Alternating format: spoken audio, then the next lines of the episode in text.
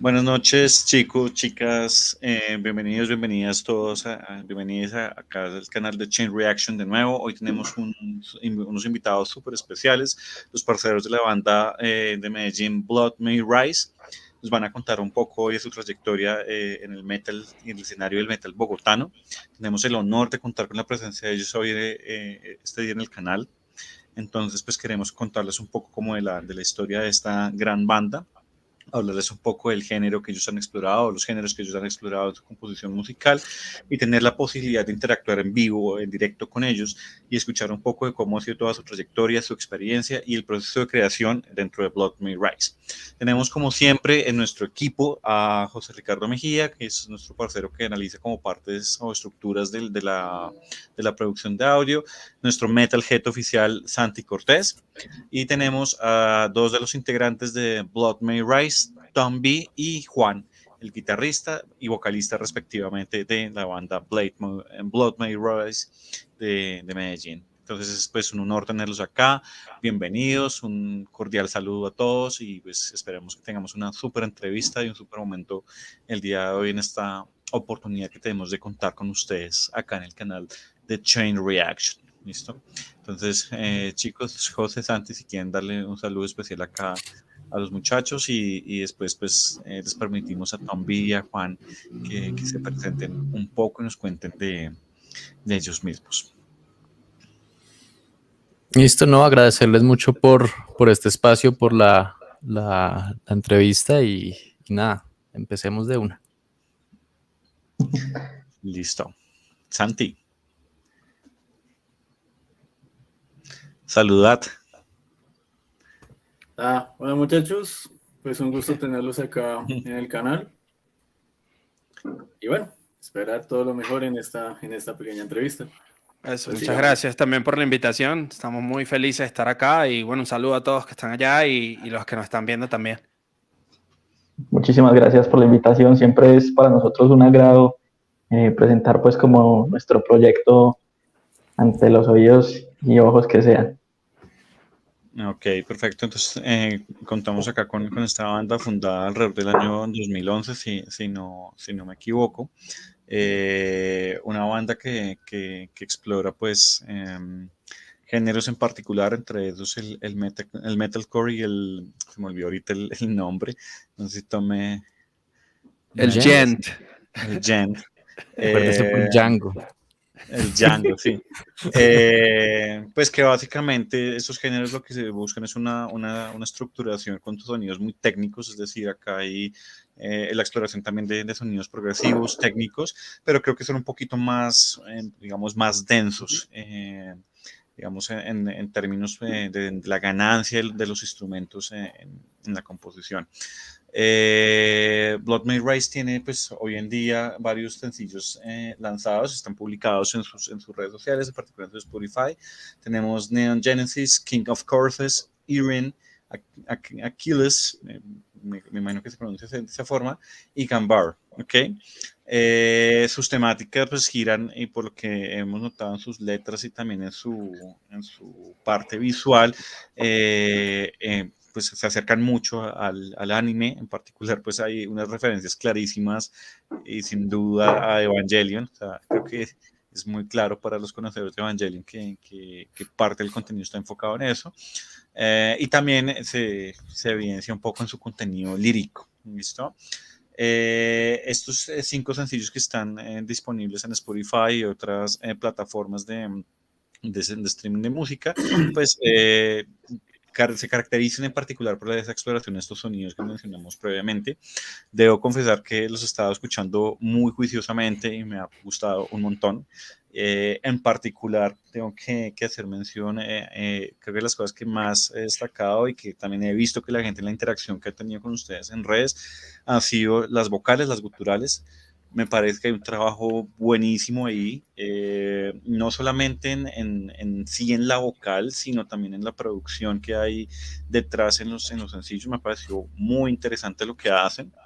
Eh, muchas de las preguntas que hay en Instagram rondan o van hacia, hacia, también cómo son las técnicas vocales de, de Tom. Entonces eso es algo que, que, discutiremos ahorita más adelante. Pero pues nada, es una excelente banda. También eh, otra cosa que me ha gustado un montón de ustedes de su sonido son los riffs. Eh, tienen unos riffs pesadísimos, buenísimos. Eh, es excelente encontrar ese, ese tipo de riffs poderosos y que, que evocan a, pues, directamente al mosh pit, ¿sí? Entonces, nada, los felicito, me parece un trabajo excelente, estaba escuchándolos. Eh, el single que, que en particular eh, está en, la, en el fondo de, Santi me pareció también increíble, Neon Genesis, que creo que claramente es una, una referencia a Evangelion. Eh, entonces, nada, muchachos, un, un, gran trabajo, tienen una gran trayectoria, han hecho una gran exploración de géneros. También he visto en su trabajo incorporación de instrumentos de otro tipo de, de, de orígenes. Es algo que nos gustaría también como, como eh, escudriñar un poquito más en la, en la entrevista, sobre todo en la parte técnica. Entonces, nada, ha sido una gran experiencia poderlos escuchar. Y pues nos gustaría que nos contaran un poco sobre su sonido eh, cómo llegan a esa identidad sonora, cómo llegan ustedes a, a, explorar estos géneros y cuáles creen que son las características que se hilan en particular de forma distintiva de esos géneros que, que mencionamos al, al, inicio de la entrevista. ¿Dónde están esos genes de, de, de Blood May Rise en particular? Eh, ¿Qué empieza tú, Juan? Bueno, yo quisiera comentar algo muy importante eh, que tiene la banda. Y es que todos en particular sentimos que no somos cerrados pues como al género. Es decir, que, es, sea importante que las influencias no vengan del mismo género, o sea, no cerrarnos a, a otros sonidos, como a otras perspectivas.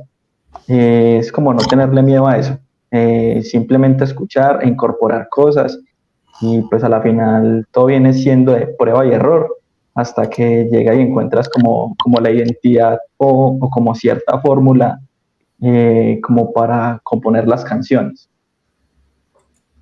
Exacto, sí, yo creo que, que eso también es parte de, de, como dice Juan, no le tenemos miedo como a eso y todos tenemos muchas influencias muy variadas. Entonces nos gusta el hip hop, nos gusta el, el, metal progresivo, hay gente que le gusta ya como más el metalcore, el death metal, el deathcore, o sea, es como una fusión de muchas cosas y una amalgama de muchas cosas juntas. Y como no nos da miedo de repente, no sé, meterle una parte hip hop a un tema, porque mucha gente tiene ese estigma de que el metal tiene que ser metal y ya. Eh, como no nos da miedo como experimentar, ya tenemos como un sonido nuestro gracias a eso. Ok, súper. ¿Y cómo hacen para amalgamar esto? Es decir, ¿cómo hacen para que esto sea, que sea natural? Porque todos estos sonidos exploratorios a veces, eh, si, si, la banda no tiene como una, una, química para hacerlo, puede sonar como, como, como armado, como que, como que se monta una sí. cosa sobre otra, pero ustedes tienen esa particularidad de que suena orgánico, de que fluye naturalmente en los temas. ¿Cómo consiguen eso? A la hora de la composición? ¿Cómo, lo, cómo logran equilibrar todas esas influencias que, tan diferentes que tienen cada uno de los miembros de la banda? Como dice Juan, eso es ensayo y error. O sea, un, un, tema antes de que lo saquemos, la versión final puede tener siete versiones anteriores con diferentes tomas y diferentes cosas. Entonces, nosotros siempre somos partidarios de eso que dice como que, que lo que sea mejor para la banda o lo que sea mejor para el tema es lo que queda. Entonces ahí vamos quitando y poniendo partes dependiendo de, de, de lo que sintamos y lo que veamos que es mejor para eh, la canción o para, el, para, para, la banda como tal. Pues. Incluso, eh, por ejemplo, ya que está ahí Neon Genesis, eh, el día que teníamos que enviar los stems de, de las tomas de las guitarras, ese mismo día cambiamos el coro totalmente.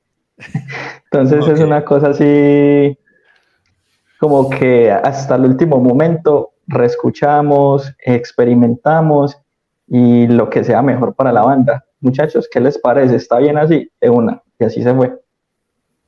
Otra ventaja también es que somos muy autocríticos y sabemos cuando algo suena bien y cuando algo suena mal. O sea, yo no, o sea, nosotros somos muy autocríticos y sabemos cuando estamos haciendo las cosas bien o cuando estamos haciendo nuestro mejor performance, por así decirlo o si algo beneficia la canción como tal. Entonces siempre nos decimos esas cosas como que, parce, no me parece esta parte aquí, eh, no sé, no, no, me parece que pega mucho o que suena muy bien con la canción, o que no suena acorde o, o, de la talla del resto de la canción. No sé si eso tiene sentido, porque la idea de nosotros es hacer cosas 100% como con proyección internacional. Entonces, si algo no suena tan internacional como el resto de la canción, lo quitamos.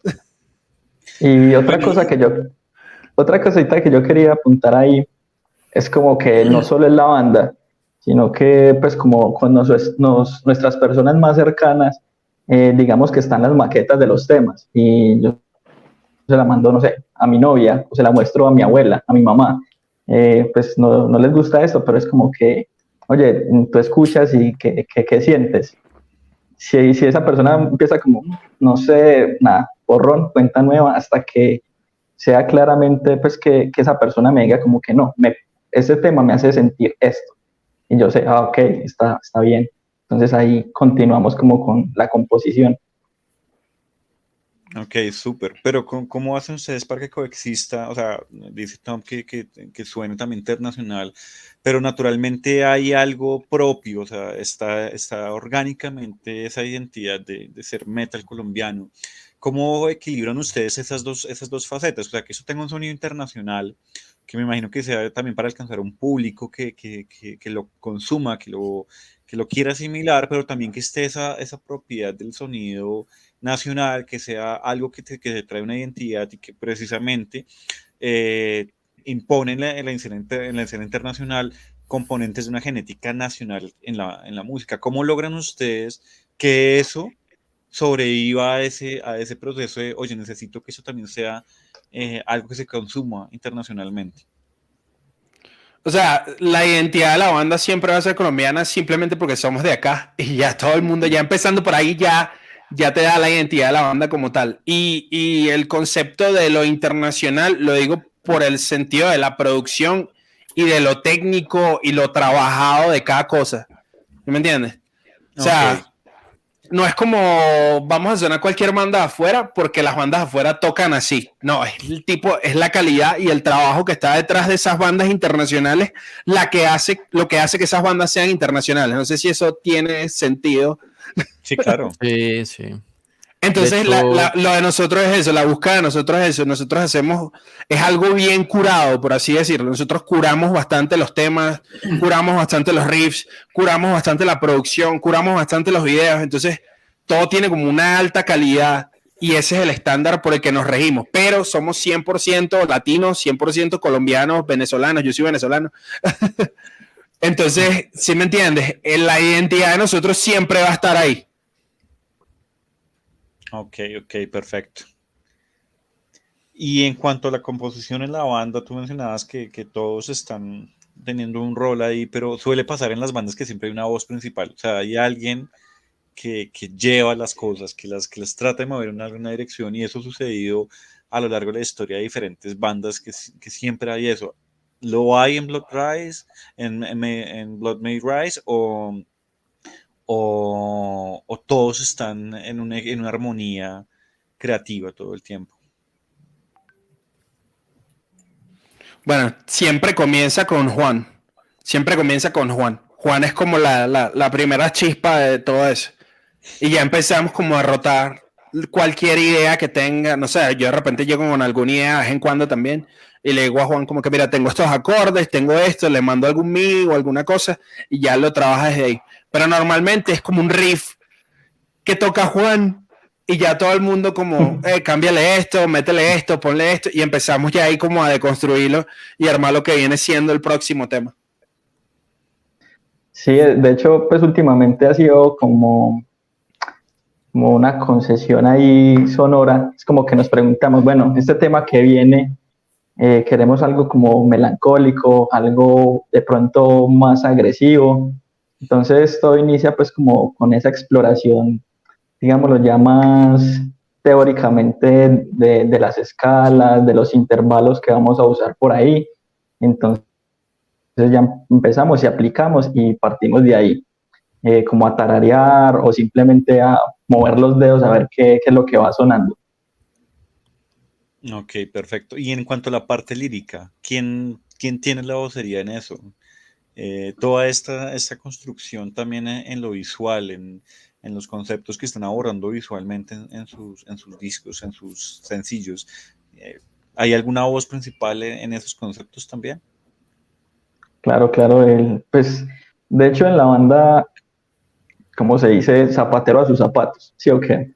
Entonces, en este caso, pues, Tommy, desde un principio, cuando él ingresó a la banda, le dijimos, parce, o sea, el vocalista es usted, usted es el que sabe.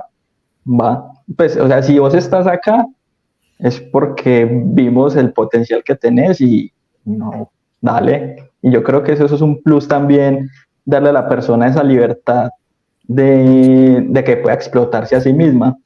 Y no solo eso, sino que remitiéndonos a lo del principio, eh, tenemos pues como el beneficio de que todos somos muy autocríticos.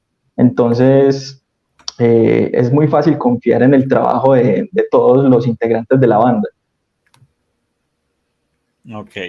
Y con lo de la parte visual, eh, tenemos un concepto ya tan, tan, tan definido que la parte visual es simplemente fácil. O sea, nosotros tenemos un diseñador que no recuerdo bien el nombre, ¿cómo es que se llama, Juan? Eh, Joan. Joan.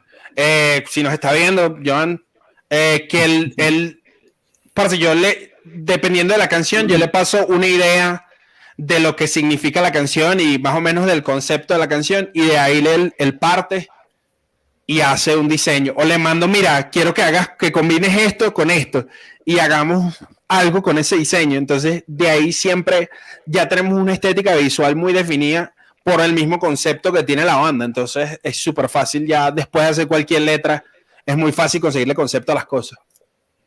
Ok, súper. Bueno, ese es, el momento donde ya empezamos a, también en la entrevista movernos un poco hacia la, hacia la parte técnica. Acá el, caballero encargado de eso es el, profe eh, José Mejía. Entonces, eh, pues nos gustaría como pasar a esa parte donde escuchamos unas preguntas un poquito más eh, que giran en torno a la, a la, producción del disco, a la, bueno, pues toda esta parte de componer y y el sonido como tal, tanto instrumental como vocal, porque hay un trabajo muy grande en, en esa parte también en la banda. Entonces le doy el paso a, a José. Bueno, gracias. Eh, que quiero comenzar un poquito ahorita que estaban comentando pues, sobre ese proceso de composición y cómo iba, digamos, surgiendo la idea para una canción y ya, digamos, cuando, cuando la, la canción va cogiendo forma y eso, eh, digamos, dónde, dónde ocurre ese proceso de esa primera grabación, luego entonces cómo lo, lo, lo envían, creo que lo estaban mencionando ahorita también, eh, sobre esa parte, digamos, como de sonar con esta calidad de producción ya para un público más internacional. Entonces, por ejemplo, la, no sé, la grabación, por ejemplo, la hacen acá en Colombia, cómo es el proceso, digamos, de la mezcla, lo mandan afuera, cómo es ese, digamos, esa interacción ahí con Eh, no sé si Tommy quiere comentar ahí. Sí, sí. Ok, bueno. Después de que tenemos, por ejemplo, las, las, maquetas siempre las trabajamos de, la misma forma. Como te dije, Juan llega con un riff o con una idea, concretamos todo, todo como el esqueleto del tema. Después vienen parte eh, los samplers o, los beats, dependiendo si la canción tiene, nos, nos, nos provoca meterle algún beat o algún sampler o algún sonido electrónico esa parte normalmente la hago yo. Y entre Juan y yo cuadramos siempre como los ambientes y, los fondos del, tema, porque nos gusta usar mucho ambientes y como orquesta, sintetizadores. Quizás no se escuchen mucho cuando los, cuando los, los, escuchas en la grabación, porque es algo más como darle cuerpo y darle forma al sonido, como otro color. Pero si escuchas los stems todo por separado, vas a darte cuenta que hay una locura y una infinidad de cosas detrás que la gente ni sabe. Sí, de hecho, nosotros pues para las presentaciones en vivo y lanzar las secuencias, siempre le pedimos pues al productor, hey bro, eh, pasarnos pues ahí las secuencias eh, que ya vamos a empezar con este tema en vivo y, y el loco llega y son fácilmente 80 stems así de, de mierdas que uno no, ¿y esto dónde suena? Exactamente. Entonces, ya después de eso, eh, eso se lo mandamos al productor, normalmente sin voces, lo que es rarísimo y te voy a explicar por qué. Este, se lo mandamos sin voces al productor, que nuestro productor es Moisés de Bello, que es el productor de, de Félix Martín, de un montón de bandas de Argentina. Ese man está trabajando con el que era baterista de Black Dahlia Murder, con Anup ah, Sartri, con Ichicanito. Exacto, con Alex Rundinger. Está trabajando con Alex Rundinger. Eh, es de Chango Studio con este man Cameron Price Mitchell, que es el de Memphis Mayfire. Eh, ha sido productor de un montón de gente, de Abril Lavigne, de. Parce, el man es un súper teso. y normalmente le mandamos las cosas a él, él hace una mezcla y un máster y me la manda a mí para que yo grabe las voces encima de eso. ¿Sí me entiendes? Que haga como una maqueta ya como con un sonido repro, porque eso te emociona a ti también como vocalista, como a, buscar las tomas más, más brutales para la final, pues. Entonces, ya después de eso, yo grabo mis tomas de voces y se las mando a él. Todo se graba en casa, todo se graba 100% en Colombia. O sea, nosotros tenemos equipos para grabar. Si ves, aquí tengo un SM7B, que esto es como que para metal, para esto es lo más brutal que hay. Entonces, cada quien tiene sus equipos, cada quien tiene buenas guitarras, buenos bajos, ¿sabes? Entonces, cada quien graba en su casa, se le manda a él, regresa. Yo hago como la última maqueta, por así decirlo, y ya ahí decidimos qué va a ser de la canción, si las voces quedan así, que hay que cambiar, que no. Mando y ya él manda el máster final.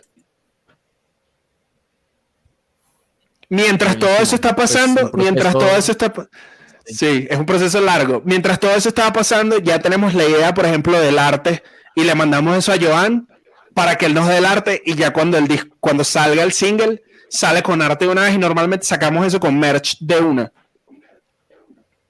Excelente.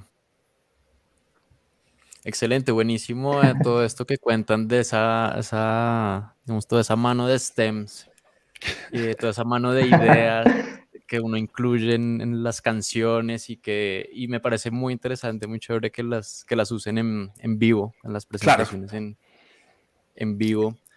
Eh, sería súper interesante eh, escuchar de pronto algún lado B que saquen más adelante en donde digamos mm. Mira, esto es muy curioso. Hablando de eso, yo tengo un par de versiones en trap de varios de los temas de Blood que he hecho yo y que no he sacado aún, que más adelante posiblemente saque un par de versiones en trap de Eren, no, de King of Curses y de Neon. Buenísimo, buenísimo, buenísimo. Ahí las, las estaremos esperando cuando salgan. Eso. cómo llegaron ustedes a, ese aprendizaje técnico? O sea, es, algo que me, que me, causa mucha curiosidad de llegar a esa conclusión de que ese es el camino técnico para hacerlo. O sea, yo no, no soy muy conocedor de todo este tema de la producción acá, el, que sabe de, eso, mucho de eso, pero me llama mucho la atención cómo llegaron a, a que ese era el camino ideal para, para su sonido, para producir su sonido. Eh, bueno, yo quisiera comentar algo ahí. Eh, yo creo que nosotros hacemos es de esta forma, es como por sacarle ventaja al tema de la globalización, al Internet. Pues porque, o sea, ir a un estudio, pues y más que el productor de nosotros está en Argentina, pues, o sea, sería una cosa complicada. Entonces, eh, Santiago, el otro guitarrista, y yo, pues, o sea, nosotros que estamos acá en Medellín, eh, siempre hemos sido pues como muy curiosos con el tema pues del sonido, sobre todo Santiago. Entonces hemos estado pues mucho como estudiando, consultando por nuestra cuenta. De igual forma pues nuestro productor eh, nos guía, o sea, cualquier duda que tengamos, o sea, para hacer las tomas lo más perfecto posible, eh, él siempre pues nos lleva pues como, como de la mano. No es como que nosotros hagamos las cosas así solos de la nada. Eh, pues de hecho, pues el trabajo que él hace con nosotros y el acompañamiento que tiene es, es muy bueno, la verdad. No, y también eso es fundamental. Y también eso es fundamental para que así nosotros podamos sacarle el jugo a, a, a, la grabación y al tema como tal. Yo sí estudié producción y también por eso como que ayudo y, también aporto mi parte como a toda la cuestión de lo que es la grabación y toda la cuestión de lo que es más que todo la producción y la postproducción. Ok, súper. Bueno, yo, yo le doy paso nuevo a José porque Transmilenio me está haciendo daño y me la paso colándome en, la, en las conversaciones. Entonces, José, de nuevo es tu turno. Eh, no, quería preguntarles si, si con Moisés eh, él les hace la parte de la mezcla y el mastering o el mastering lo, lo hacen aparte. No, eso no, eso creo que no lo. Mezcla y master con él. O sea, yo sé que hay mucha gente que lo hace diferente, No lo no lo Pero- escuché. Eh, hay mucha gente que lo hace diferente, pero nosotros lo hacemos con Moisés porque muchas veces cuando pasas, cambias de una persona a otra, pierde un poquito la, la- la sonoridad del tema. O sea, pierde como el toque de- de- del, del- del ingeniero. Entonces eso como que sí nos parece que todo sea en un solo sitio nos parece mejor. Pues. Ya Moisés tiene una idea muy clara, demasiado clara de cómo es el sonido de Blood y de cómo queremos que suene Blood. Entonces no necesitamos mandarlo a ningún otro sitio. Claro, y que como cuentan ahorita, está involucrado también desde el proceso de, de grabación, como en esa parte de ir asesorando, ir como, como instruyendo un poco cómo, cómo obtener el mejor sonido con, con lo que hay. Exacto, y él siempre llega con ideas, como mira, deberíamos hacer una canción con esta sonoridad y nos pone, no sé, por ejemplo, Nordlane o, o no sé, Spirit Box. Y nos dice, eh, eh, si graban unas guitarras, grábenlas así, grábenlas así, en tal afinación, a ver qué tal, y, y vamos probando. ¿Sí me entiendes? Entonces ya él tiene como el sonido que quiere desde un principio y nos dice qué tenemos que hacer para llegar directamente a ese sonido sin tener que hacer mucho. Súper. Sí, sí, claro. Como que conserva toda la unidad de la, de la canción, como toda la idea. Sí, exactamente. Ya, y si ya lo conoce el, cómo es el sonido del grupo, pues mucho, mucho mejor. Sí, sí es que es como pues otro miembro de la banda y, y, pues vuelvo a decirlo del principio. si nosotros eh, lo buscamos a él es porque sabemos qué es lo que hace y le damos la libertad de cierta forma también de que nos guíe, pues, porque eh, él tiene su talento, ¿sí me entiendes? Entonces, eso también ayuda mucho a que las producciones sean algo como más orgánico, más natural, porque cada uno sabe que ahí está poniendo de cierta forma lo que quiere, o sea, lo que sabía hacer. Es Claro. básicamente su, su quinto Beatle. Excelente, súper bien. Básicamente eso, sí. Tenía José, una preguntita adicional. Ahorita que ustedes estaban hablando de, pues como que meten así muchos samples y muchos ambientes, eh, sobre todo por la parte de los, de los, de los samples, ¿qué es lo más raro así que ustedes hayan metido en una canción? ¿Algún sample así que ustedes digan como, wow, no, es que fuimos y grabamos a, no sé, el sonido del motor de un Transmilenio. El drop. No, no, no, en los drops, en los drops. En, en los drops hay, hay un sonido como de estos eh, cañones antiaéreos de la Segunda Guerra Mundial, que suenan como, entonces suena como el sub y por detrás suena la explosión de, de estos, de estos Vale. misiles. Vale, eso lo usamos en vivo, eso lo usamos en vivo y cada vez que lo usamos la tarima tiembla. Es una cosa súper loca que, pues sí, pero suena muy brutal. Sí. Es, sí, es como lo más raro que tenemos en, en, en, en los samples y esas cosas. De resto son como puras, puras librerías de contact. Eh,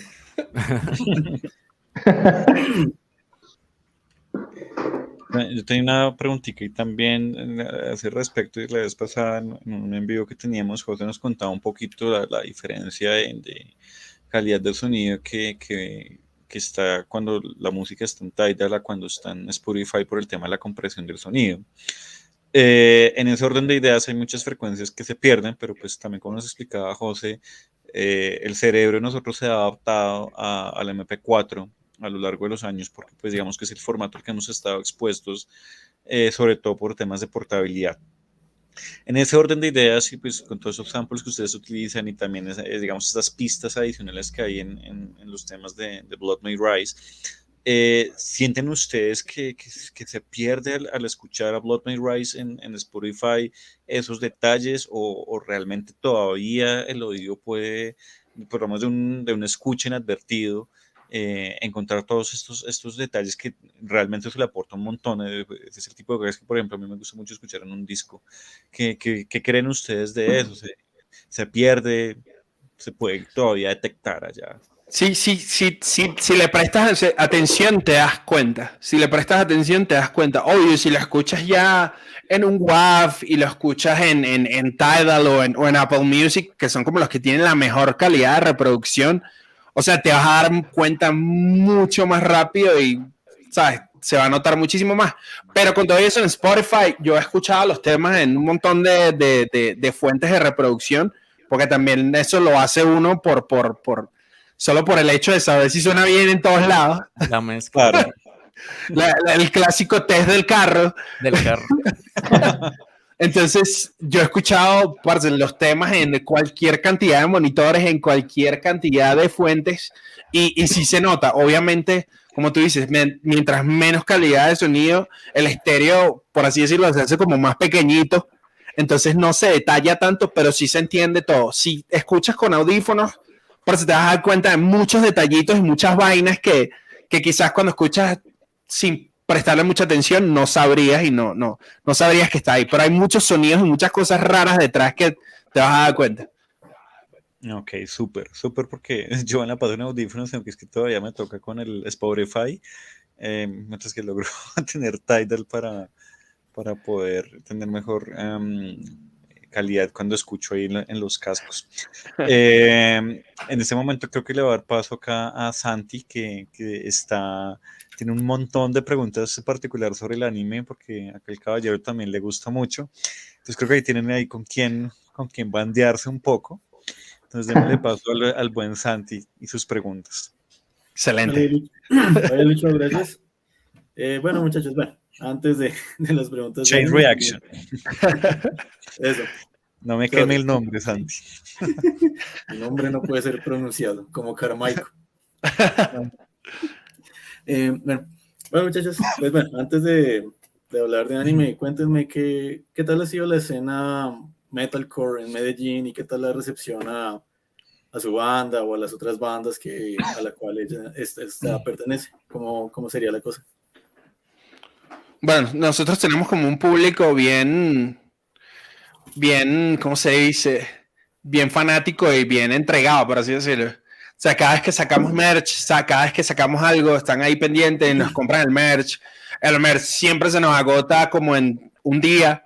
Entonces tenemos un público bien, ¿cómo se dice? Bien leal. Sí, tenemos un público súper leal en Medellín y, y, mucha gente nos quiere allá.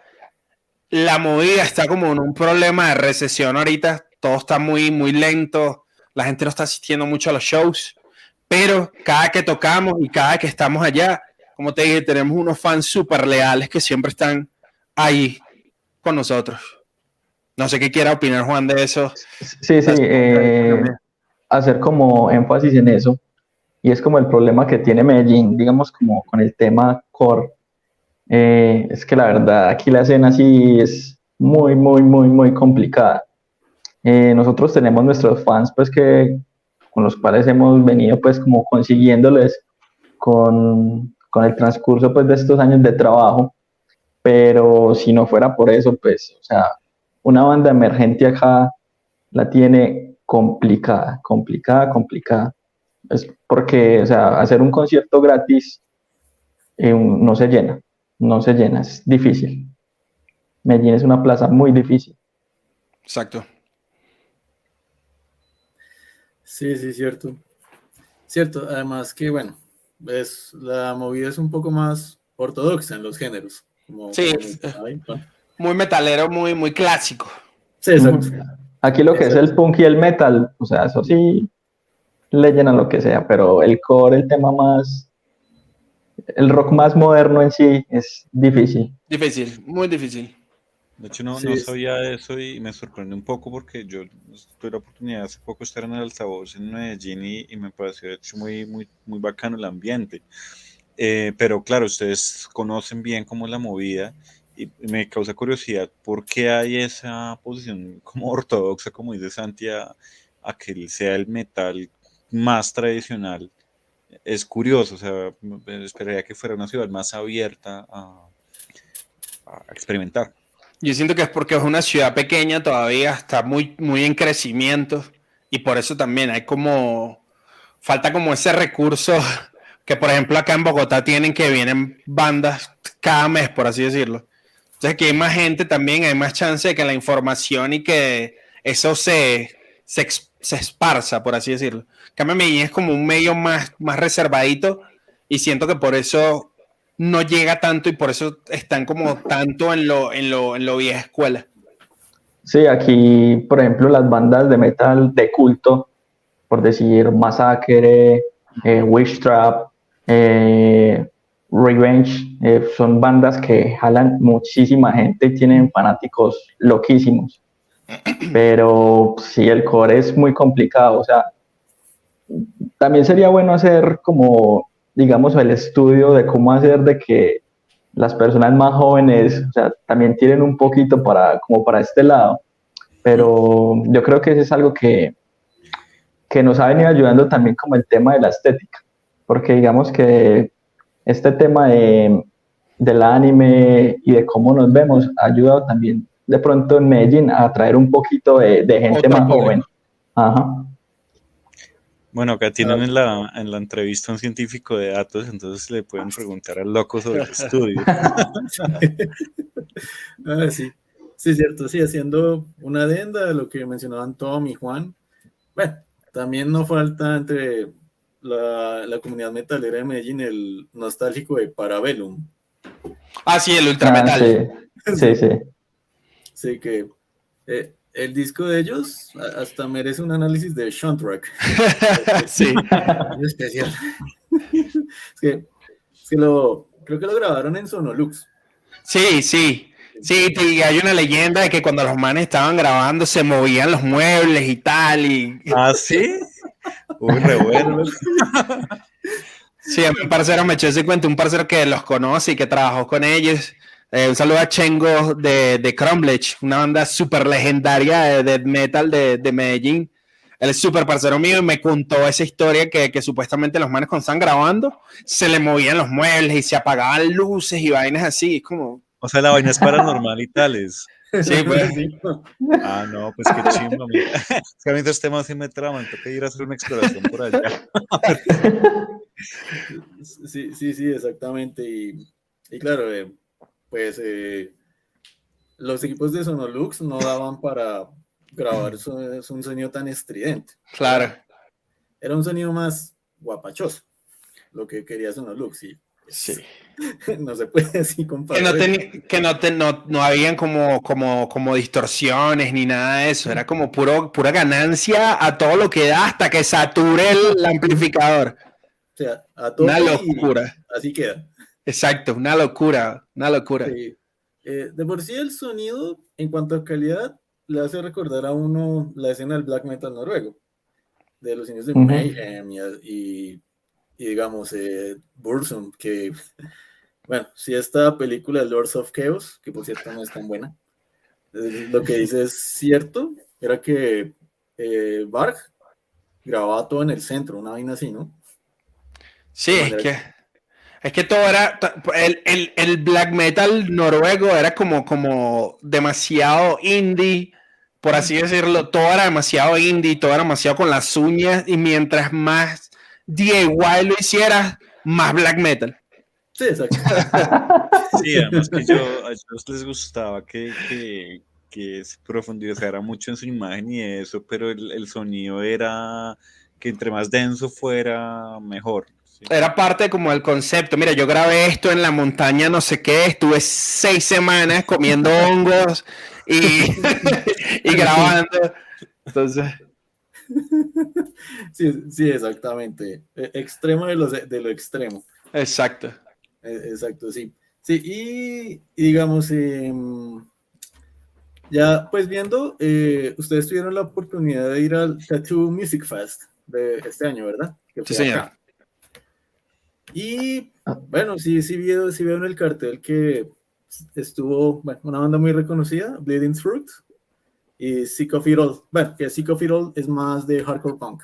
Ajá. Pero, ¿qué, ¿qué tal estuvo el concierto con ellos? ¿Qué tal estuvo el festival?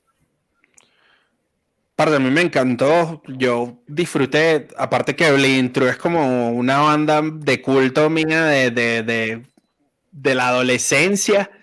Entonces, muy brutal compartir con ellos. De hecho, les gustó Full Blood.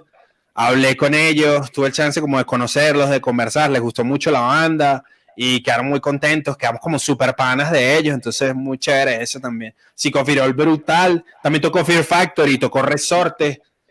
Resorte, que es la banda también donde está tocando Macario ahorita, que es súper pana de nosotros. José Macario de Arcadia Libre. Entonces, disfrutamos mucho. Vimos panas que teníamos mucho tiempo que no veíamos, conocimos gente, nos escuchó gente nueva. Parece muy brutal, muy brutal. Sí, esa era la, como la idea también, vivir la experiencia eh, de, conseguir pues nuevo público.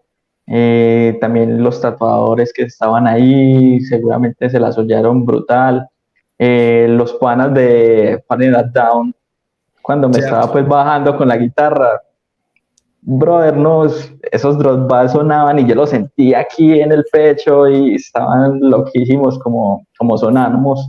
Entonces, digamos que una cosa es tener la aprobación nacional y otra cosa es, pues, no sé, una persona de otro país, de Europa, eh, que te diga, pues, que, que tu material, o sea, suena bien, que les gusta, que les agrada. Es, digamos que también era algo que había que, como medir, porque no es lo mismo, no es lo mismo este público que otras personas.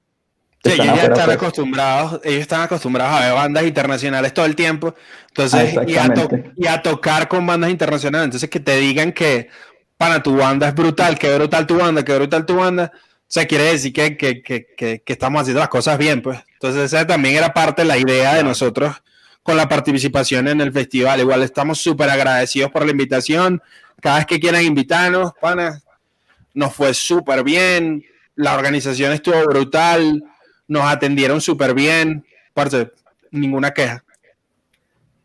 Ah, qué bien, oye. Qué, bien eso ahí. Porque sí, sí estaba bien, bien separados los subgéneros en cada, en cada día. Sí, sí, estuvo bastante bien curada. Sí, e, eso sí. Y, ya, ya que, pues, eh, Tom, tú contabas sobre, bueno, eh, Bleeding Truth como banda de influencia en la adolescencia. Digamos, ¿qué bandas así súper clásicas de, del metalcore serían eh, las más importantes? Para ti y para ti también, Juan, ¿qué dirías? Del metalcore clásico, bueno, obviamente Bleeding Truth, Kill Switch Engage, ah, es como el mega clásico también. Me gustaba demasiado On Earth.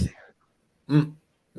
Parece que buena banda. Y ellos fueron los primeros que vi tocando así como metalcore con siete cuerdas.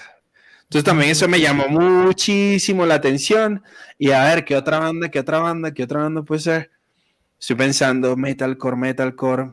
Mm, bueno, Hatebreed, que es más hardcoreero, pero también cuenta como metalcore. Y Lamb of God, que al principio eran como más metalcorosos y ya poco a poco se fueron poniendo más metaleros, más metaleros, más metaleros y, ya, ya, por mi parte, pues yo soy un poquito más joven.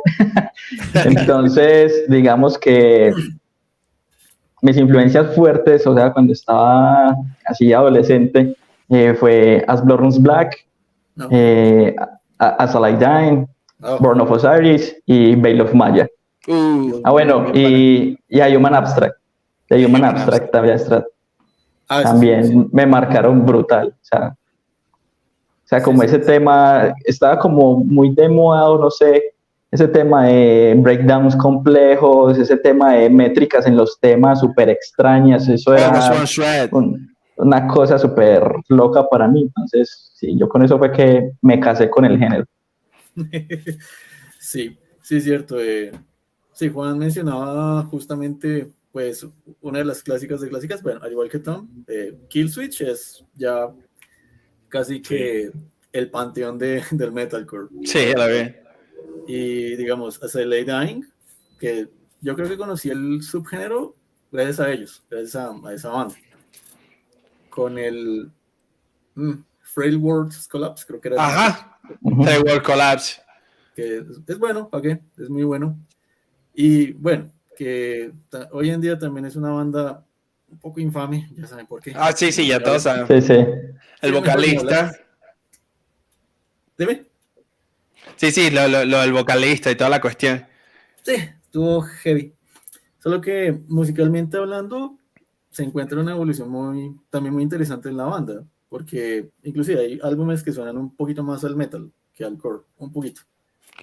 Eso pasa mucho en la mayoría de las bandas que a medida que van creciendo, van como que yéndose más a ese lado metalero. Por ejemplo, no sé, esas bandas como el, el deathcore del principio de los 2000, Job for a Cowboy, The Black Dahlia Murder, eh, comenzaron muy, muy metalcoreras, deathcore, eh, nueva escuela, por así decirlo, y a medida que fueron sacando discos, se fueron, por- se fueron poniendo más metaleros, ya más death metal clásico.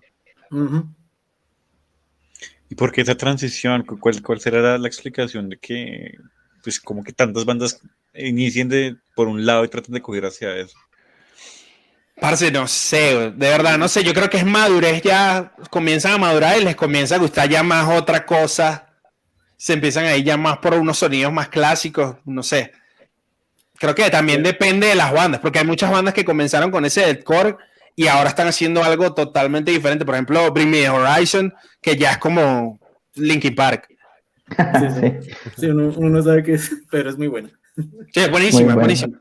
Pero es como todo, pues eh, yo creo que hay solo, hay dos caminos, bueno, tres caminos, vamos a, vamos a ponerlo así, para las bandas. A medida que vas creciendo, puedes o evolucionar en algo más nuevo o más, más moderno, más actual, por así decirlo, o irte más a las raíces, o la del medio, que es quedarte haciendo lo mismo toda tu vida como Iron Maiden. Sí, sí, estoy totalmente de acuerdo. Creo que mucho mejor. y cuando me intentaron hacer algo diferente, la gente les La gente como que no. Sí, no, es- Sí, exactamente. Como Motorhead. O. Exacto, exacto. Entonces tienes, tres- Ah, tienes sí. esos tres caminos. Ya yo creo que depende de cada banda a, a dónde se dirige. Porque mira, por ejemplo, Architects ahorita está yéndose por ese camino más del rock, más de lo que está haciendo Bring Me Horizon. Y antes eran más metalcore. ¿Sí me entiendes? Fueron, pasaron como una época medio gent, más o menos. Y ahora están 100% rock. Sí, son mucho más melódicos, inclusive hoy en día. Sí, entonces eso ya, ya depende, yo creo que como el del norte que tenga la banda. Sí, es cierto. Sí, y me, ya que mencionaban a Job for a Cowboy, sí, es un caso especial. Era deathcore típico de segunda década de los 2000 o así, o finales de la década, de la primera década de los, de los 2000. Y vale la pena destacar que se volvieron famosos por un montaje que les hicieron, ¿no? Así, por un meme. Sí, eso y un video de Bob Esponja. Ajá. Ah, sí, sé cuál es. Sí, creo que era con Knee Deep de uno de los primeros EP, el Gloom o el Doom. Uno, de El esos. Doom, Doom. Sí, del Doom. Y era, bueno, Bob Esponja como director de, la, de una banda, una banda heráldica, y le hicieron Ajá. el montaje y sonaba perfecto. Sí. No, y ellos cambiaron. eh, Después ya, ya con el Constitutional Mas- Masturbation, ya es death metal, parece una banda de Florida. Exacto, el- sí, exactamente. Y el último, que ya lleva 10 años, el Sun Eater, y sí, es death metal puro. Igual Ajá. que el anterior, el Demonocracy, es mucho más death metal. Pero sí, son, son muy buenos discos. Y parece que sacan disco este año, parece. Yo soy muy fan de esa banda también. Me gusta mucho Yo Sí. for a Cowboy. Sí, es, buenísima, es muy, muy buena. Sí. Eh, pues, ¿qué? ¿Les gustaría telonearles o algo? Si se da la oportunidad, con cualquier banda, no importa la que sea, la que sea. sea. Sí, si se da la oportunidad,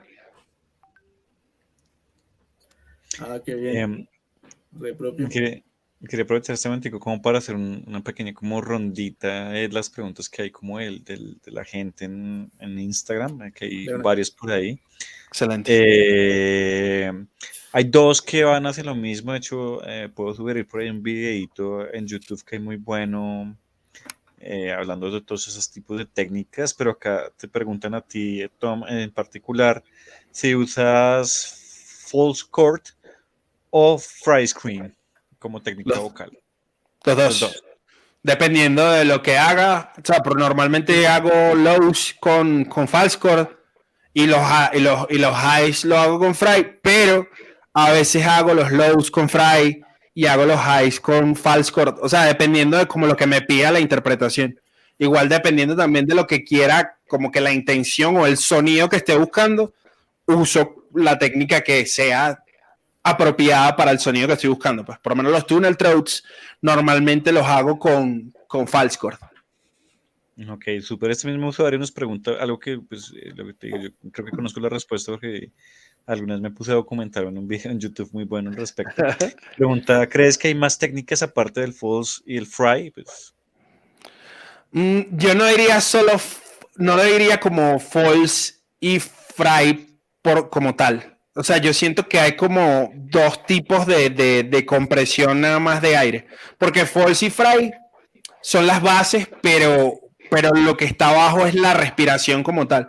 Entonces hay técnicas que son como de compresión y de presión, por así decirlo. Hay técnicas donde comprimes mucho el aire, ¿cierto? Y hay técnicas donde botas más aire. Si eso tiene algún sentido y si me entienden lo que les, lo que les quiero decir. O sea, si es solo como, como fry y false chord. Todas las demás variaciones dependen del aire y dependen de la posición de la boca y, y de la lengua y lo que quieras hacer con la boca y la lengua. Yo creo que podrías hacernos acá un pequeño resumen para el, el usuario inadvertido sobre, sobre la distinción de estas dos técnicas que son técnicas de guturales. Exacto. Entonces, sí, si nos puedes contar ahí brevemente una, una clasecita. Una, mini clase aquí corta. Bueno, el false chord, eh, la caja vocal de los seres humanos tiene como dos pedazos de, de- de carne, literal, sobre la manzana los hombres y sobre la laringe las mujeres. Eh, esos son los false chords. Cuando los animales también poseen eh, estos false chords y por eso gruñen, por eso hacen ese tipo de sonidos, pero no tienen una caja de voz tan sofisticada como nosotros, no tienen cuerdas vocales ni nada de eso. Entonces, por eso hacen muchos sonidos primitivos, por así decirlo, puro grunts y cosas así. El false chord como tal, el, el- el grito false chord, se hace haciendo vibrar esos pedacitos de, de carne que tienes ahí. El fry scream viene del soft palate, del paladar suave o de la parte de arriba del cielo de la boca, pues la parte de atrás del cielo de la boca. Haces vibrar eso. ¡ah! Ese sonido es el que te da el false chord. O sea, son dos tipos de vibraciones. ¿Se me entiende? Todo lo demás está en la cara, en la lengua, en la posición de la boca, pero las dos bases son eso. Y como te dije, el false chord requiere mucha más expulsión de aire y el fry requiere más presión de aire, más compresión como tal. Si eso tiene algún sentido, si me entendieron. Yo, yo quiero irme de estudiante fastidioso y es que nos des unos ejemplos. Ok, bueno, no sé si suene tan duro, pero me voy a alejar un poquito del micrófono. Por ejemplo, el false chord sería acá. Ah, esa es la base de mi false chord. Si le meto más fuerza de aire. Ok, está el fry, que es aquí arriba. Ah, se siente diferencia ahí ah, en la vibración. ¡Wow! ¡Wow! ¡Wow! Entonces, no sé si se puede más o menos Sí. definir la diferencia entre como los sonidos. Mira que el, el, el false chord es como más granulado.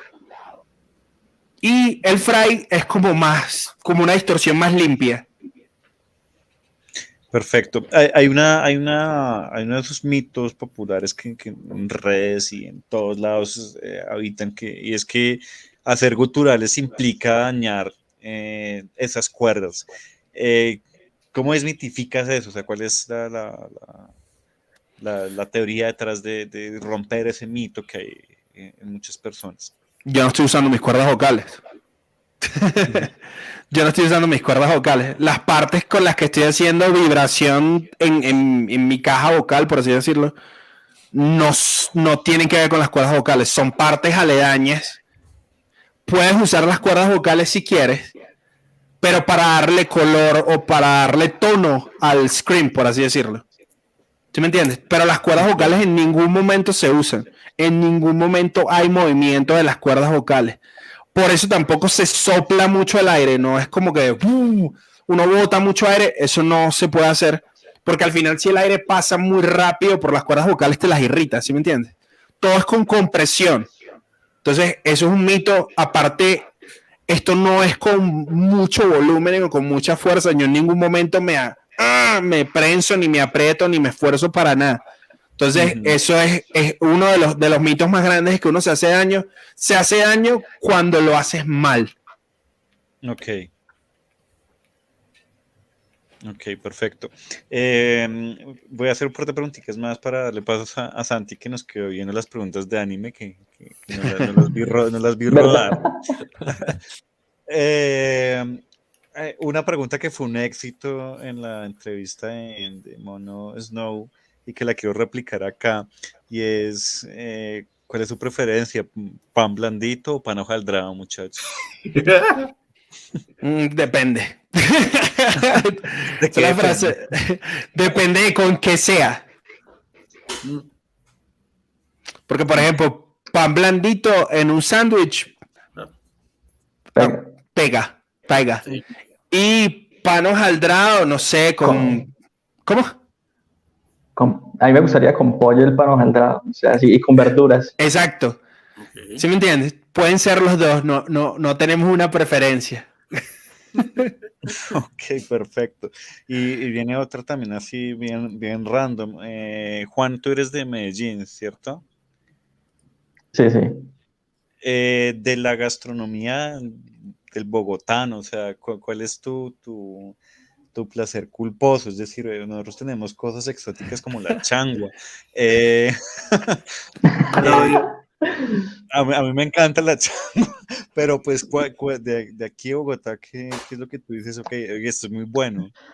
No, sinceramente, o sea, nosotros siempre que llegamos a Bogotá, especialmente la casa de Tom, es como, hey muchachos, que vamos a comer pancito. Nos, nos, encanta el pan porque hay un montón de, de variedades. Y es que arepa boyacense, arepa no sé qué, arepa, mejor dicho, y hay un montón de cosas súper ricas y eso es lo que nos más nos gusta. Yo creo que a todos los de la banda, pues los que vivimos acá en Medellín. Sí, sí. Ok, súper. Y Tom, tú eres de, de, Venezuela, como nos comentaste. Sí, de Caracas. La misma, de, de, Caracas. La misma pregunta. Yo tengo que confesar acá que me declaro fan de, de la arepa venezolana, es muy buena. es demasiado buena. Eh, entonces, no sé, la misma pregunta que le hice a Juan. Bueno, no es un placer culposo porque, porque me gusta. Entonces, los placeres no son culposos, pero parce, a mí me gusta mucho el ajiaco. Uf. Me encanta el ajiaco, sí, sí, me encanta el ajiaco. No, también. Me encanta. estoy de acuerdo, estoy de acuerdo también. Súper rico. Ok, súper muchachos, excelente. Entonces ahora sí, eh, Santi que nos estaba viendo y las, nos dejó más, más iniciados con las preguntas de anime y después pasamos de nuevo con, con José que también tiene por ahí una preguntita interesante. De una. Ah, listo. Bueno, uno, uno podría decir pues por las eh, nom nombres de las canciones e inclusive la, las eh, imágenes con las que promocionan son canciones temáticas, ¿no? Pues hablan de un tema específico que es algo de año. Eh, entonces, eh, bueno, ahí va, va más sobre Evangelion. Eh, ¿Qué dicen? ¿La serie se entiende o no se entiende? Porque yo no la entendí. la confesión.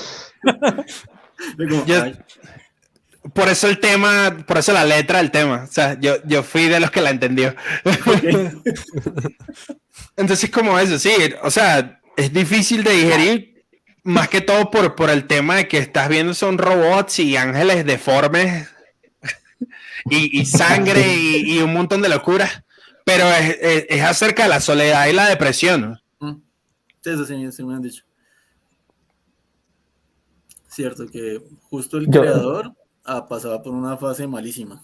En su vida. Exactamente. Y de hecho, el, el, y de hecho, el, el, el, la letra de, de, de, Neon Genesis es como más o menos eso del final, eso de que ¿sabes? tenemos que mejorar como, como humanidad en general. Sí. ¿Cómo es que se llamaba ese proceso? El pro- eh, de, de instrumentalización Humana. humana. Eso, Sí. eso, eso. Que era todos fusionados en esa gran masa naranja. Sí. Ajá, en, en la sopa esa. Sí. Y, y todo porque y todo porque Gendo quería ver a su esposa, ¿no? Quería Exactamente. Exactamente. Entonces eso, por eso también el tema habla mucho de eso, de cómo hay que dejar de ser egoístas y, y tratar de, de, de ser mejores como seres humanos y tratar de, de- de ayudarnos entre todos. Pues. Cierto. Cierto es. Sí, sí, sí, sí. Porque, bueno, sí vi que, bueno, la, la referencia otra que se, bueno, yo la pillé de una fue con Eren, pues, Eren Yeager Ah. de Shingeki no Kyojin, o bueno, Ataque de los Titanes. Exacto. Eh, Mm, fino. Sí. Una- Pasó, pasó el examen, Santi. Sí, es una serie peculiar. Bueno, sí me vi el, la primera temporada, fue muy buena. Comienza totalmente diferente. Y bueno, aunque no le seguí. Una amiga que es, sí es súper fanática, pues le comenté sobre la entrevista. Y resulta que, pues, creo que la serie tiene dos finales. ¿Sí? el manga. O sea, Ah, todavía no. todavía no ha terminado la serie, le- el anime. Pero el manga sí tiene dos finales. El anime, sí. Cierto, cierto, cierto. A mí me le falta la, la última temporada. Entonces, eh, ¿cuál sería el predilecto? O de esos dos finales que, que les gustan. A mí me gustó más el segundo. Ok. Y también porque, porque el, el creador, la vaina fue que el primer final como que lo curó el editor Ya. y a la gente no le gustó nada. A nadie le gustó. Ese final. Solo el- he A nadie le gustó. Ese, ese final quedé un poco decepcionado, sí. Sí, es Sí. un pelo decepcionante. A nadie le gustó y el man como que, ah, mi editor, yo voy a sacar otro. Y sacó otro y muchísimo mejor, pues. Ya. Mm, O sea, porque yo sé del final en el que Eren se enloquece y. No, no, no vemos spoilers que hay Spoilers. gente que seguramente... ah, sí. Ah, Santiago, usted no aprende, ¿verdad? Hay gente que seguro no ha leído el manga y está esperando por el anime, entonces no quiero que asocien, así como estos panas me dañaron el... Ok. Lo siento. Esto ya, ya no es un canal de reacciones, sino de spoilers. Sigui- Siguiente pregunta. Sí, Siguiente es pregunta. buen punto. Ahí viene el viejo José con una preguntita que, que tiene ahí especial. Entonces, José. Eh, no, muchachos, solo quería preguntarles como que mm, qué le depara a la banda para el futuro. ¿Están trabajando en nuevo material? ¿Van a dónde van a tocar prontamente? ¿Qué es lo que qué es lo que, que depara? Eh, pues ahora aquí a futuro cercano, eh, lo que queremos terminar esta mitad de año es cerrar el EP, sí o sí. Nos faltan dos temas. Eh, después de esto se, se vienen cositas. Tomás sabe, sabe cómo es. Sí, sí. ¿Como una temática? O sea, hay, hay muchas cosas que, que no podemos spoilear, pero hay una cosa que sí les podemos decir, eh, un par de cositas que sí les podemos decir. Eh, una es que tenemos management, estamos haciendo otra cosa de lo que es parte de- del, del, como el nuevo proceso de la banda, tenemos management, entonces queremos mandarle un saludo a Pau, a Pau Cortés de Cuatro Cuartos, ellos son nuestros, el, el nuevo management de la banda. Mm, Eh, terminar el EP, tenemos una sorpresa gigante con ese EP que la gente no se lo espera, no se lo imagina. Es algo súper brutal que la gente se va a quedar como, ¿what? No puedo decir qué. Como el final de Attack on Titan. Exacto. Pero es una sorpresa súper brutal. O sea, yo estoy demasiado emocionado, todos estamos demasiado emocionados porque es algo que, que de verdad va a ser como wow. Eh, eh, tenemos por ahí conversaciones de ir a México. Estamos tratando de ver si vamos al Tattoo Music Fest de México también o al Heaven Angel o cualquiera de estos festivales en México. Y estamos tratando de cuadrar también como un tour por todo el país de México. Ya tenemos varias opciones, tenemos muchos panas allá que sí, que nos, que nos van a ayudar con esos, con los cuales vamos a, podemos como cuadrar varias fechas. Eh, ¿Qué más? ¿Qué más? Por ahora creo que eso es lo único. Eh, aquí en Bogotá estamos cuadrando un par de shows más como para cerrar este año aquí en, en Bogotá y ya. No, y pues, Ah, y- y además que los, los últimos dos temas también se vienen con merch, o sea, ilustraciones brutales, con esta estética, o sea, es muy bacano el concepto de este EP, que cada single tiene como, como su protagonismo, cada uno tiene como su momento de, de gloria, Sí. y la idea después es cerrarlo lo, lo mejor posible. Yo creo que estos dos temas que vienen eh, les va a gustar mucho como, como van a quedar. Sí, no, y aparte que cada sencillo tiene una temática, pero todo está englobado dentro de una temática general. Entonces tiene un concepto muy, muy chévere. Y, y Neon Genesis es como el principio de ese concepto, de ese concepto. Porque tam- por eso también el, el tema se llama Neon Genesis, porque es como un nuevo, nuevo comienzo, nuevo inicio. Entonces también tiene que, que ver parte como de todo esto nuevo que estamos haciendo. Ok, súper, excelente. Muy bien, sí, pues ya eh, para cerrar, pues las, las dos últimas preguntitas y antes una un par de pauticas eh, comerciales. La primera es que la siguiente semana vamos a tener una entrevista con, con tres chicas muy pilas que, que son mujeres emprendedoras. Va a girar un poco diferente a lo que hemos estado haciendo últimamente. Entonces, pues espero que, que estén acá viéndonos para, para escucharlas cómo ha sido su, su historia de crecimiento del emprendimiento, en particular las chicas emprendiendo acá en, en Colombia. Muy brutal. Esa, esa- esa era una, la otra es que suscríbanse, denle like, activen la campanita, todas esas cosas que son importantes para el canal.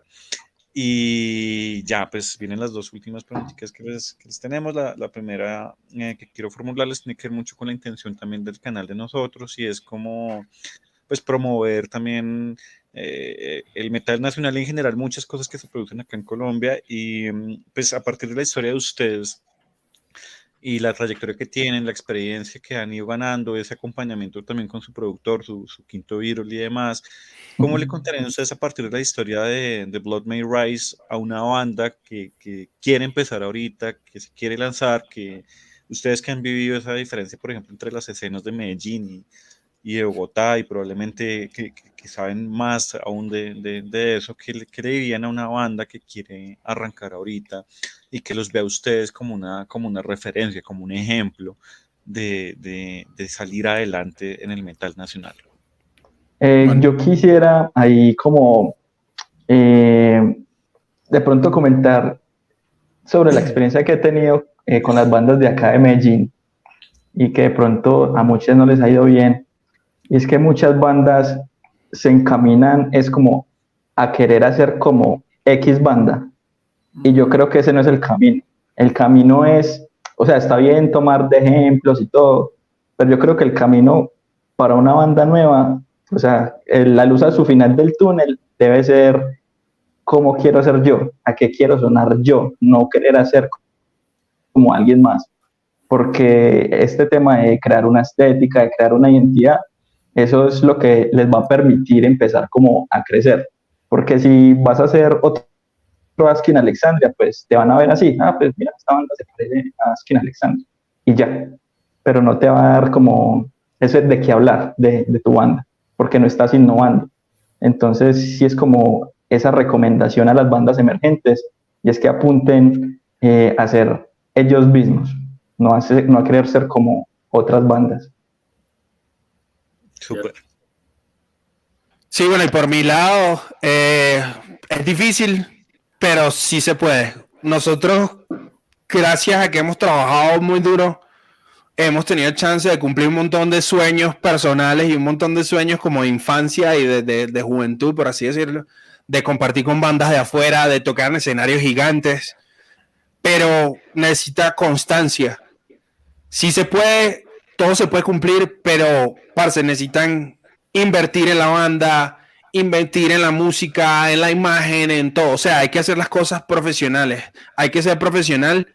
Yo sé que puede sonar como que, que es muy, muy como un trabajo, pero hay que verlo así, hay que verlo como un trabajo, como una empresa, para que esto te dé frutos. Si no, es muy Y difícil ser autocríticos. y ser muy autocríticos y, y no, y no conformarse con lo que dicen los panas, ah, tu banda es brutal.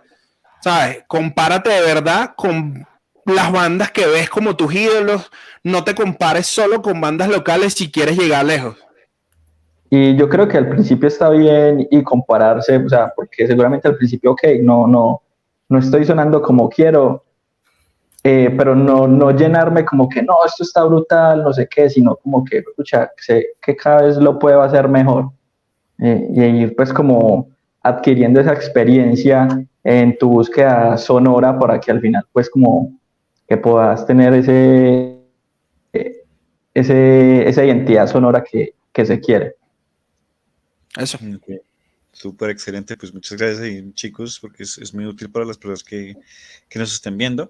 Y la última pregunta es una pregunta random. Y ¿ustedes, ¿Ustedes ven el, el, anime en el idioma original? Porque a mí, el, el, cuando los veo en japonés, es como soporífero inmediatamente. Yo prefiero verlos en español. O sea, que yo quedo fulminado si empiezo a ver un anime en, en japonés. Juan, ¿cómo lo ves? Eh, yo, por ejemplo, Attack on Titans eh, sí lo vi en japonés y, y Naruto. Pero a Naruto lo, vi, lo vi en japonés fue porque, o sea, como, como hay una parte con doblaje y la otra parte no, ya nada. Eso, eso después es como que te desubica y te hace sentir mal, como que pierdes ese feeling con los personajes y yo no. En japonés, desde el principio. Yo depende, hay, hay animes que los he visto en, en japonés y hay animes que el doblaje es tan brutal en español que provoca verlo en español. Este anime que se llama Bongo Stray Dogs, no sé si lo han pillado. Parce, el doblaje en español es tan chistoso, weón, que provoca verlo en español siempre. Ok. Sí, eh, Chainsaw Man está muy bien doblado. También. Muy brutal, muy brutal. O sea, eh, o sea el, el protagonista principal queda como lo que es un pajero. Amén. Sí. Es que sí es muy onanista ese personaje, pero bueno, sí. sí es Santi políticamente incorrecto. Sí. Hay, hay, doblajes increíbles, como los clásicos. Esos También. Oro Dragon Ball, Dragon Ball es increíble Dragon en Ball. español. Sí, sí, Increíble en español. Sí, es como digo, es depende, es depende también del, del anime como tal, pues, o sea, hay animes que tienen unos doblajes muy brutales y hay animes que en japonés son increíbles. Por lo menos a mí Attack on Titan me parece que en japonés es brutal. El doblaje sí, los, los, esos gritos de Eren increíble, increíble. Ah, bueno, Sí. muchachos, pues excelente. Entonces, pues nada, es- estamos eh, muy agradecidos por su presencia acá. Ha sido un espacio pues fuera enriquecedor, también muy, muy agradable realmente. Eh, esperamos saber más de ustedes eh, más adelante, por seguir en contacto. Eh, Claro pues sí. también, también invitamos a las personitas que nos están viendo pues a que los escuchen en Spotify, que los sigan, que estén ahí en, en- en contacto también en sus conciertos. Eh, y nada, pues eh, ha sido un placer. eh, les agradecemos un montón. Entonces, pues nos empezamos acá a despedir. También Santi y José, pues si les quieren decir algo a los muchachos antes de, de cerrar la transmisión del día de hoy. Y ya, pues muchas gracias. No, muchas gracias, Tom, Juan, por, por compartir todo, todo este tiempo con nosotros y, y hablar bueno. Gracias a ustedes por la invitación. Muchísimas gracias, en serio. Muchas gracias por, por el espacio y como dije al principio, o sea, eh, siempre este tema de mostrar la banda, de mostrar nuestro proyecto, eh, eh, siempre vamos a estar muy agradecidos con las personas que nos den la oportunidad de, pues, de seguir construyendo pues como esta empresa, por decirlo de alguna forma. Sí, no, y gracias a todos ustedes que están ahí viéndonos. Si no fuera por ustedes, no estaríamos haciendo nada de esto y no estaríamos haciendo ningún tipo de música ni nada. Entonces, esto es para la gente que de verdad está ahí siempre y que nos ve y que les gustan los temas y que compra el merch. ¿Sabes? Como que uh, son demasiada motivación para nosotros para seguir haciendo música y seguir haciendo lo que nos gusta. Excelente. Excelente, Bueno, muchachos. chicos. Entonces, pues fue un placer y, y nos vemos en, en el futuro, como diría el Doc Brown.